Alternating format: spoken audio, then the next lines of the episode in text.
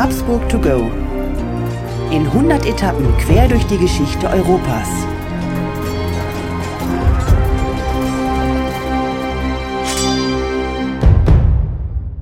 Hallo und herzlich willkommen bei Habsburg to go, der etwas andere geschichtliche Reisebericht. Wir reisen auf den Spuren der Habsburger. Wir, das sind Thomas Krug und mein Name ist Markus Knapp. Hallo Thomas. Markus, ich grüße dich. Thomas, wir sitzen jetzt äh, heute, ich glaube, zum vierten Mal, vierte ja. Folge von unserem Podcast Habsburg to go. Ähm, wie immer ähm, reisen wir in eine besondere Region oder besondere Stadt. Was hast du uns heute mitgebracht? Markus, ich habe heute äh, Brügge mitgebracht. Ich weiß nicht, ob du Brügge auf dem Schirm hast.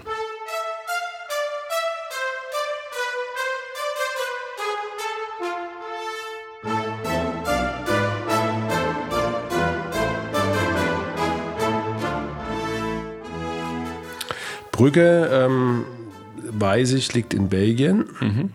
Und ich war tatsächlich auch schon mal da vor einigen Jahren, hat mir, hat mir sehr, sehr gut gefallen. Was kannst du uns darüber noch erzählen? Ja, äh, Brügge ist, äh, wie du es gerade sagst, eine Stadt in Belgien. Ich habe sie äh, dieses Jahr bereist und äh, wie du es auch festgestellt hast, für dich hatte ich wirklich einen Riesenspaß in der Stadt. Brügge ist die Hauptstadt äh, von Westflandern im Nordwesten von Belgien. Das Faszinierende ist, ich hatte ähm, zu Belgien null Bezug, bevor ich da hingefahren bin. Ich habe wieder mal gewusst, welche Sprache man in Belgien mhm. spricht. Weißt du es? Die, die sind, glaube ich, dreisprachig oder zweisprachig. Ja, ja. Also ähm, die, die Flamen und die Wallonen. Ich glaube, in Wallonien spricht man Französisch und in den anderen Niederländisch oder so ein Mischmasch aber auf jeden Fall nicht belgisch. also ich glaube, es kann nichts Peinlicheres passieren, wie wenn du zu einem Belgier gehst und ihn fragst, ähm, äh, wie sein Belgisch ist. Ja, also du hast es gerade erwähnt, Brügge ist eigentlich wie Disneyland, ähm, wie wenn man mitten im Mittelalter sich befindet, weil diese Stadt ist durch und durch erhalten. Mhm.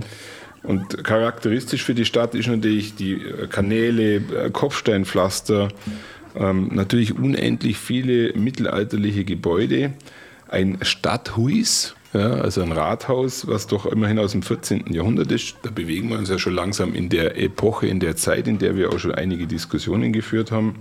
Und äh, ich erinnere mich sehr gut, wo ich auf dem äh, Rathausplatz stand, habe ich mit meinem Handy so eine Panoramaaufnahme gemacht und glaub mir, Markus, nicht ein neues Gebäude war auf dem Panoramabild, obwohl ich mit 360 Grad gedreht habe. Ja, Wahnsinn. Ja.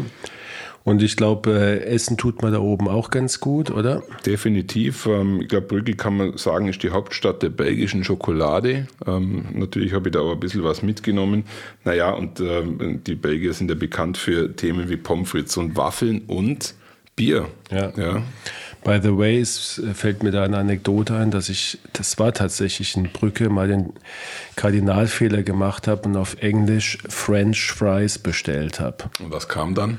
Und äh, dann wurde ich erstmal gar nicht bedient, weil äh, der Kollege mir sagte, sie haben keine French Fries, sie haben nur belgisch Fries. Und dann ist mir mein Fehler bewusst geworden. Ja. Das sind die, glaube ich, sehr ehrenkäsig, was das anbelangt. Vor allem in Bezug auf Frankreich. Wir werden es im Rahmen der Folge noch mitbekommen. Ähm, die Belgier und die Franzosen haben eine sehr bewegte und auch teilweise ähm, schlimme Geschichte hinter sich. Ja, was gibt es noch in äh, Brügge zu erwähnen? Äh, alles können wir hier gar nicht erwähnen, weil es so viel ist, aber natürlich die Liebfrauenkirche, auch äh, mitunter äh, mehr oder weniger ein Protagonist unserer heutigen Folge. Ja, wir werden noch in die Liebfrauenkirche reingehen und ich kann nur sagen, Brügge ist eine der überraschendsten Städte, die ich in Europa äh, unwissenderweise besucht habe. Also wirklich faszinierend. Kann ich bestätigen. Und jetzt äh, interessiert uns natürlich, Thomas, was hat das Ganze mit den Habsburgern zu tun?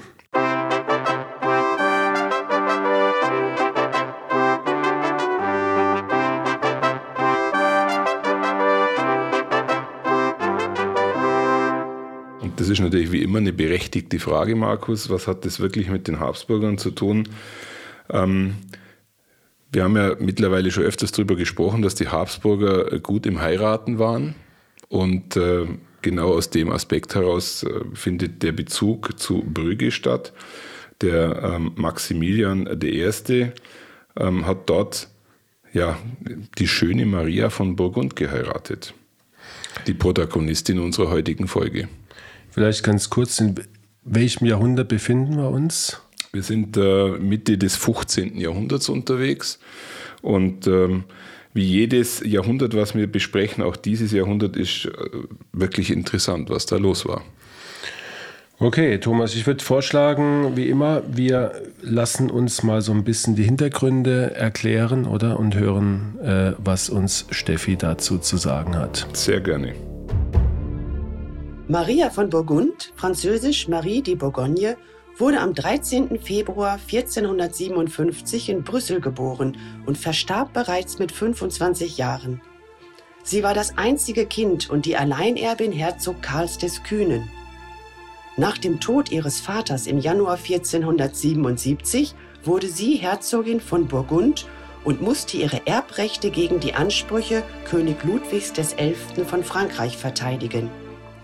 Zur Stärkung ihrer Position heiratete sie am 19. August 1477 Maximilian I., Erzherzog von Österreich, der dadurch Herzog von Burgund wurde und so den Anspruch auf das burgundische Erbe Karls des Kühnen erwarb. Sie wäre die Großmutter von zwei Kaisern gewesen, Karls Fünften, in dessen Land die Sonne nie unterging, und Ferdinands Ersten. Ihr Leben war geprägt von Kämpfen um ihr Land. Ja, Markus, ähm, du als Hobbyhistoriker, hast du von der Maria von Burgund schon mal was gehört oder etwas detailliertes Wissen über die Frau? Also ähm, ich, ich war, und darauf ist ja, glaube ich, sicherlich noch zu sprechen kommen, an ihrem Grab gestanden in Brügge. Ja. Und ähm, ich hatte damals mich ein bisschen belesen und mir ist hängen geblieben, dass, dass sie also tragisch gestorben ist und äh, dass das äh, ihr Mann äh, Maximilian I. nie verwunden hat ähm, und eigentlich nach ihrem Tod auch nicht mehr richtig glücklich geworden ist. Das kann man wirklich so, sagen. so sagen. Das oder? kann man so sagen. Ähm, der Maximilian I. hatte mit äh, Maria von Burgund eine Liebesheirat etwas, was eher untypisch war im Mittelalter, weil ja die Heiratsgeschichte eher arrangiert war. Und ähm, vielleicht lassen wir mal ganz kurz dieses 15. Jahrhundert äh, ein bisschen in einen Kontext bringen, was da überhaupt so los war. Ähm, ich glaube, wir alle wissen, dass das 15. Jahrhundert eigentlich damit endet, dass Christoph Kolumbus äh, Amerika entdeckt hat. Das ist ja sowas, was, glaube jeder irgendwie einigermaßen auf dem Schirm hat. Beginn der Neuzeit dann sozusagen. Definitiv. Ja. Und äh, ja auch eigentlich äh, eine Zeit, in der die Habsburger als Dynastie ähm, wirklich an Stärke gewonnen haben. Ja? Also es ist ja so, dass die Habsburger ab 1439 mittlerweile ununterbrochen die Könige und Kaiser des Heiligen Römischen Reiches gestellt haben. Also somit muss man schon feststellen, dass in diesem Jahrhundert äh, für die Habsburger einiges ganz gut gelaufen ist. Und ähm, Weißt du noch, wann oder wer eigentlich die äh, Habsburger zum Fall gebracht hat?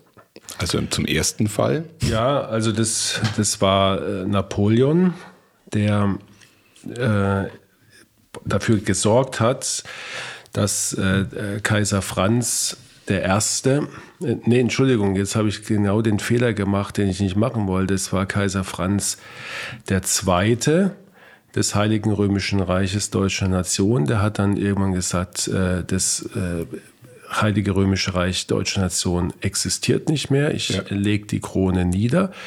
Aber dann war er ja kein Kaiser mehr. Und das wollte er natürlich verhindern, gerade wegen der Tradition, die du eben angesprochen hast.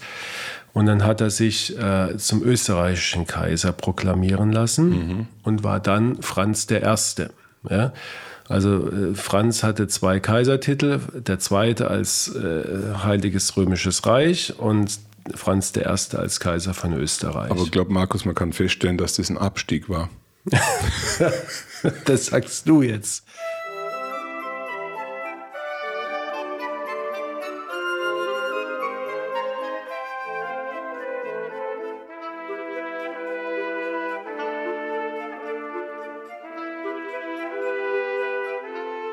Lassen mich vielleicht nur ein paar Aspekte aus dem 15. Jahrhundert bringen. Ähm, ich glaube, man muss sich ganz klar bewusst machen, dass, dass die äh, verweigernde Haltung der römisch-katholischen Kirche hinsichtlich der Reformdränge, die ja im 15. Jahrhundert schon sehr, sehr stark vorhanden waren, eigentlich auch den Weg mehr oder weniger für Martin Luther geebnet haben, der dann im 16. Jahrhundert natürlich voll durchschlug. Ja. Ähm, Randbemerkung, in der Zeit wurde die chinesische Mauer gebaut. Etwas, was wir in Europa ja äh, als, aus historischer Sicht gar nicht auf dem Schirm haben. Mhm. Es gab auch in der Zeit eine chinesische äh, Flotte, die eigentlich in der Lage gewesen wäre, äh, Amerika zu entdecken, aber weil der chinesische Kaiser zu der Zeit keine Lust darauf hatte, hat er die Flotte wieder zurückgeholt ähm, und hat das Ganze dann auf sein Land beschränkt. Und äh, last but not least ähm, war das die schönste Zeit für die Azteken und für die Inkas, weil in der Zeit ist dieses Volk ähm, richtig groß geworden. Und dann, dann, aber auch vernichtet worden. Bis dann Kolumbus kam. Also durchaus eine sehr spannende Zeit. Ja, und unsere Protagonistin, die Maria von Burgund, ist tatsächlich wirklich ein Kind des 15. Jahrhunderts.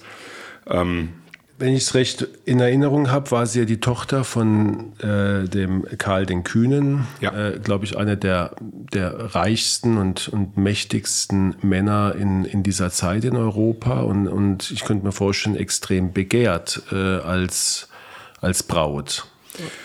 Da hast du tatsächlich recht. Der Karl der Kühne war wahrscheinlich wirklich einer der reichsten in, in dieser Zeit. Man kann sich das gar nicht vorstellen, dass das äh, Haus Habsburg eigentlich ärmlich dagegen wirkte. Wir werden da auch noch äh, die ein oder andere Geschichte dazu jetzt dann in der Folge haben. Aber ich würde vielleicht noch mal kurz einen Schritt zurückgehen. Ähm, kannst du dir vorstellen, dass im 15. Jahrhundert die erste Inflation im deutschsprachigen Raum stattgefunden hat. Mhm. Und du hast aber keine Ahnung, was der, was der Grund war. Nein. Weißt du, was ein Schinderling ist? Nein. Ein Schinderling ist im Endeffekt ähm, eine minderwertige äh, Münzprägung, wo einfach zu wenig Silbergehalt drin war. Jetzt muss man sich aber vorstellen, dass die das so ungeschickt gemacht haben, dass die Silbermünzen äh, praktisch dunkel wurden. Und mhm. somit konnte sogar der Dümmste erkennen, dass diese Dinge einfach nichts wert waren. Und das hat tatsächlich im 15. Jahrhundert zu einer Inflation geführt. Fand ich sehr spannend. Ja, also höre ich jetzt wirklich zum ersten Mal, aber, aber wahrscheinlich das, der Mechanismus der Inflation war der gleich wie heute, einfach zu viel Geld im Umlauf. Genau, es war zu viel Geld im Umlauf und dann hat man aber noch festgestellt, dass das Geld nichts wert ist und dann hat man natürlich sich bemüht, wieder mehr Geld in den Umlauf zu bringen. Klassisches volkswirtschaftliches Problem, was uns ja in der heutigen Zeit auch wieder mehr oder weniger drastisch bewegt. Nochmal kurz zum Karl den Kühnen, Thomas. Ja. Ähm, was war das für ein Zeitgenosse? Ähm, hat er hat er seinen Reichtum wahrscheinlich durch Handel, ja, durch die ähm, großen Handelsrouten, Handelsstädte, äh, Tuchhandel und so weiter äh, in Antwerpen und Gent und diesen ganzen Städten da oben. Oder wie, wie hat er sein Geld gemacht und, und wie, wie ging der damit um? Also ähm, du, hast, du hast dir die Frage schon selbst beantwortet. Er ist ähm, durch Tuchhandel ist diese Dynastie sehr reich geworden, aber der Karl der Kühne hatte natürlich wirklich ein Riesenpech. Ja. Im Rahmen des Hundertjährigen Krieges war er mehr oder weniger ein Spielball, der äh, zwischen England und Frankreich teilweise fast aufgerieben wurde.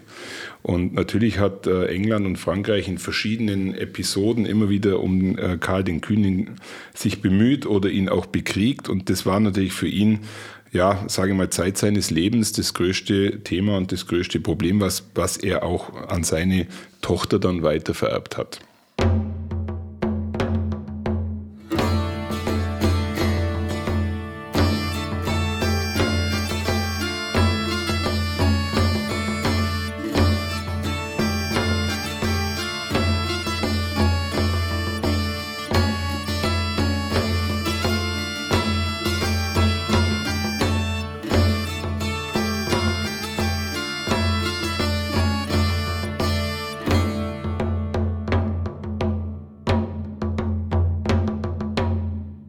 Gut, Thomas, jetzt ähm, interessiert mich, wie, wie sind denn jetzt der Maximilian und die Tochter von Karl den Kühnen, die Maria, wie sind die zusammengekommen? Ähm, du hast ja gesagt, das war eine, war eine Liebesheirat. War das zufällig oder haben die sich auf dem Spielplatz kennengelernt oder, oder wie, wie lief das? Wie, kann man, wie hat man sich das vorzustellen, Heiratspolitik? Heiratspolitik im, äh, in dieser Zeit darf man sich sehr pragmatisch vorstellen. Der Vater ging relativ schnell, da war die äh, Tochter erst fünf Jahre alt, auf die Suche nach einem adäquaten Mann. Und äh, das Ganze ist sehr spröde abgelaufen. Karl der Kühne hat sich überlegt, wer passt am besten äh, zu seinem Land und also zu seinem. doch Kinderspielplatz, oder? Es war Kinderspielplatz vom Feinsten. und allein die Suche nach dem Richtigen, damit könnten wir uns hier eine Stunde unterhalten.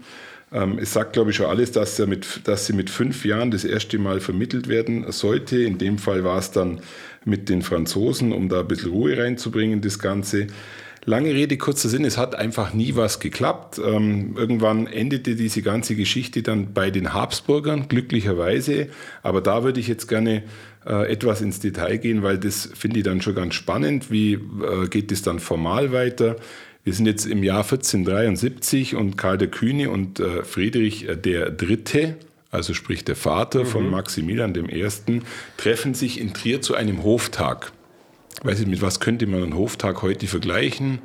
Ähm, Gipfeltreffen. Gipfeltreffen mhm. ähm, auf politischer Ebene. Ja, und dann ähm, konnte sich der Friedrich III. eigentlich die Reise nach Trier mit seinem Hofstab fast schon gar nicht leisten, musste sich auf dem Weg dorthin äh, Geld leihen. Der Einzige, der sich kein Geld leihen musste, war Karl der Kühne, weil der ist nämlich äh, mit seinem Hofschatz, und äh, man höre und staune, der war in 400 Wagen drin, ist der nach Trier einmarschiert. Jetzt kann man sich, glaube ich, vorstellen, dass sich ähm, die beiden Herren ähm, nicht so richtig wohlgefühlt haben, weil der eine hat dem anderen schon klar gemacht, äh, dass du zwar äh, ein, ein, ein äh, Kaiser bist, aber ich bin halt reicher. Mhm. Dann haben sie da halt zwei Monate umeinander diskutiert und äh, Markus, du kannst dir vorstellen, die sind dann äh, relativ frustriert auseinandergegangen, weil natürlich die Forderungen nicht erfüllt wurden. Ich kürze an der Stelle nochmal äh, noch mal ab. Ähm, sie haben sich dann zwei Jahre später wieder geeinigt, aber warum haben sie sich geeinigt? Weil natürlich die Habsburger in diversen Kriegen oder Schlachten den äh, Karl den Kühnen geschlagen haben und somit sind die Machtverhältnisse verschoben worden und es kam dann tatsächlich auch zu dieser Hochzeit. Wenn ich dich da nochmal kurz nachhaken darf, du hast jetzt schon ein paar Mal so am Rand erwähnt, Auseinandersetzungen, Dauerauseinandersetzungen mit Frankreich. Ähm, wieso? Was war da der Zankapfel oder, oder wie, wie, wie ging das vonstatten? Also äh, ich würde sagen, der, der grundsätzliche Konflikt ist der Hundertjährige Krieg, der äh, gerade so im Auslauf war zu der Zeit. Im Hundertjährigen Krieg ging es ja im Wesentlichen darum, dass die Königshäuser der Englands und Frankreichs ähm, um Territorien gekämpft haben, um das jetzt mal ganz platt auszudrücken. Aber was die Franzosen oder deren Königshaus äh, immer wollten, war die Region äh, des heutigen Belgiens. Und darum haben sie eigentlich mit aller Macht gekämpft gegen Karl den Kühnen. Und Karl der Kühne konnte sich eigentlich dort nur halten, weil er sehr reich war und weil er die Stände ähm, in seinem eigenen Land immer wieder mit Geld und mit, äh, mit äh, Privilegien dazu bewegt hat, auch Armeen aufzustellen, weil es ja am Schluss des Tages eine Kostenfrage. Herzlichen Dank. Ähm, wie ging es jetzt mit der Ehe weiter? Friede, Freude, Eierkuchen. Friede, Friede, Freude, Eierkuchen ist ein ganz gutes Stichwort. Also das, das Ehepaar, das frisch Vermählte, hatte wirklich einen Riesenspaß, ja, wenn man das so sagen darf. Die haben ja dann 15, 1475, äh, Entschuldigung, haben sie ja dann geheiratet. Natürlich ist das, kannst du dir vorstellen, ein rauschendes Fest gewesen. Und die beiden haben ein höfisches Leben gelebt, wie wir uns das wahrscheinlich heute gar nicht mehr vorstellen können. Das war geprägt von Jagd, von äh, äh, wir würden heute sagen, Partys mit, äh, mit tollen äh, Musikern und DJs. Also die hatten schon auch ihren Spaß, weil sie natürlich auch die finanziellen Möglichkeiten dazu hatten. Aber muss man fairerweise sagen, den Konflikt, den Karl äh, der Kühne im Endeffekt nicht lösen konnte bis zu seinem Tod, hatte natürlich Maria von Burgund voll und ganz am Hals. Mhm. Wann ist der gestorben dann, der Karl der Kühne? Relativ bald nach der, der Hochzeit? Der Karl der Kühne ist äh, relativ bald nach der Hochzeit gestorben. Du mhm. haust mir jetzt hier lauter äh, ähm, Daten um die Ohren, die ich nicht parat habe. Aber der hat nicht mehr lange gelebt. Nein, der hat nicht mehr lange gelebt. Die, die Maria von Burgund kam Hatte im Endeffekt sofort die volle Verantwortung und ähm, konnte diese Verantwortung am Anfang auch nicht voll ausfüllen, weil sie natürlich nicht nur einen Feind von außen hatte, sie hat auch einen Feind von innen. Die Stände sind nicht hinter ihr gestanden und sie musste sehr, sehr viele Diskussionen führen und wiederum Privilegien freigeben, damit die Stände überhaupt bereit waren, für sie und für das Land zu kämpfen. Kein, also politisch keine einfache mhm. Situation, die dann auch ähm, weiter angehalten hat, auch in der Zeit nach ihrem Tod. Du sprichst es gerade an, dann 1482 kommt es ja dann zu so einem tragischen Ereignis. Genau. Ja, in, dieses, in dieses Glück hinein, völlig unerwartet. Was ist da passiert, Thomas?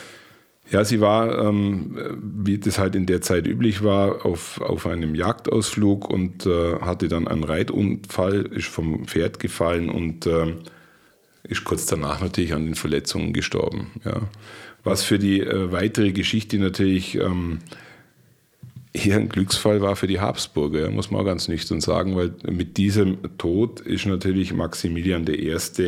voll und ganz in dieser Funktion ähm, aufgegangen und musste die auch voll ausfüllen. Man muss vielleicht nur ergänzen, dass die Maria von Burgund zwei Kinder hatte, die später auch eine Rolle spielen. Einmal äh, den Philipp den Schönen, ja, der leider nicht so alt geworden ist, und dann noch die Margarete, die dann auch in politischer Hinsicht später wirklich eine wichtige Rolle im heutigen Belgien gespielt hat.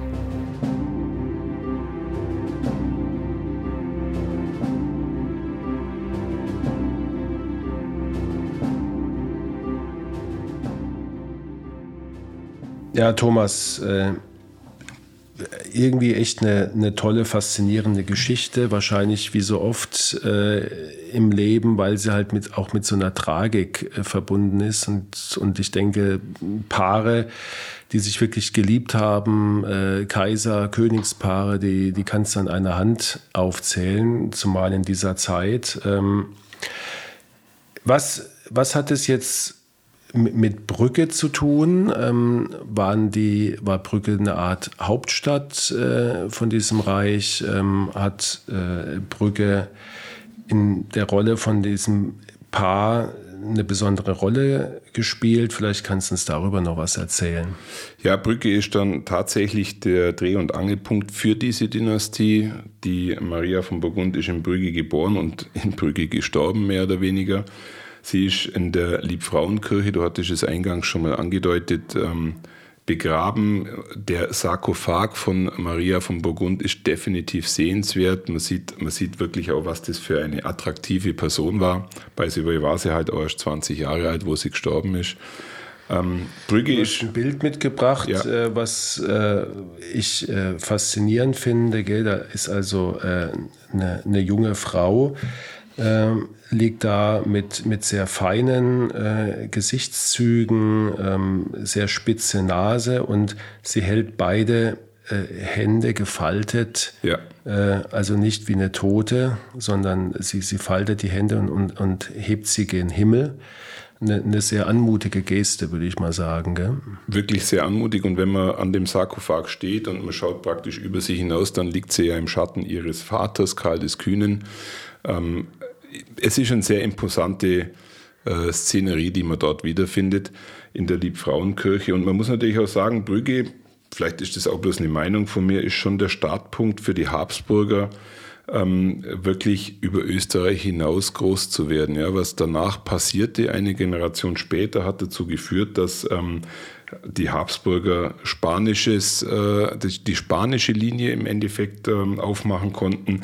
Und ich glaube, was wenige auf dem Schirm haben, mit den äh, Regionen, die sie dort im heutigen Belgien mehr oder weniger geerbt haben, hatten sie einen Zugang direkt zum Meer. Und das hat natürlich auch dazu geführt, dass sie in der Zeit der Kolonialisierung, da sind wir zwar etwas später, so um die 1722, hatten auch die Habsburger eine Ostender-Kompanie. Also das heißt, mhm. nicht nur die Engländer sind äh, Richtung Asien und Indien unterwegs gewesen, sondern auch in einem etwas kleineren Umfeld die Habsburger. Also man kann sagen, Aufstieg zur Weltmacht, oder? Für die Habsburger. Ich würde also würd sagen, das ist wirklich der Schlüsselmoment, an dem die Habsburger genau das eigentlich dann bewerkstelligt haben, was dann, glaube ich, Karl V. später äh, von sich behaupten konnte, dass er ein Reich hat, in dem die Sonne nie untergeht. Äh, in dieser Liebfrauenkirche ist, glaube ich, noch ein, ein, wunderschönes Kunstwerk zu sehen. Ja, in der Liebfrauenkirche steht tatsächlich ein Original von Michelangelo auch eigentlich eine ganz interessante Geschichte, die Madonna mit Kind. Ähm, da habe ich dir auch ein Bild mitgebracht. Das ist schon ein sehr, sehr schönes Kunstwerk. Aber das Faszinierende ist, dass das ein Brügger Kaufmann mehr oder weniger von Michelangelo vor 500 Jahren äh, käuflich erworben hat. Eigentlich war die Arbeit für Jetzt muss ich überlegen, dass ich ihn richtig ausspreche, für Piccolomini, ein äh, mhm. Papst. Ähm, der Papst hat den Auftrag gegeben, verschiedene Heiligenbilder, ich glaube zwölf Stück an der Zahl, äh, fertigen zu lassen. Es ging ihm das Geld aus und Michelangelo hat halt dann das an einen Brügger Kaufmann verkauft. Aus heutiger Sicht, glaube ich, für die Stadt Brügge und für Belgien ein Gewinn, weil so viel Michelangelo Kunstwerke außerhalb Italiens gibt es, glaube ich, nicht.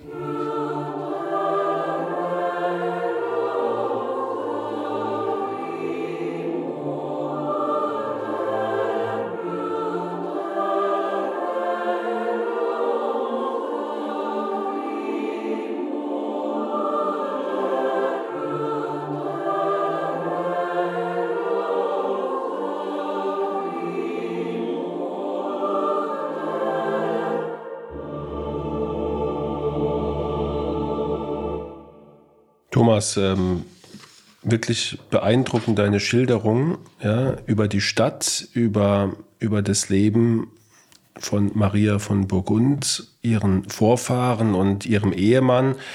Die Bedeutung für die Habsburger. Ähm, die Stadt hast du uns äh, beschrieben als eine, als eine mittelalterliche, äh, ich glaube, du hast im, im Vorgespräch gesagt, eigentlich wie Disneyland, ja. kommt sie dir vor. Ja. ja?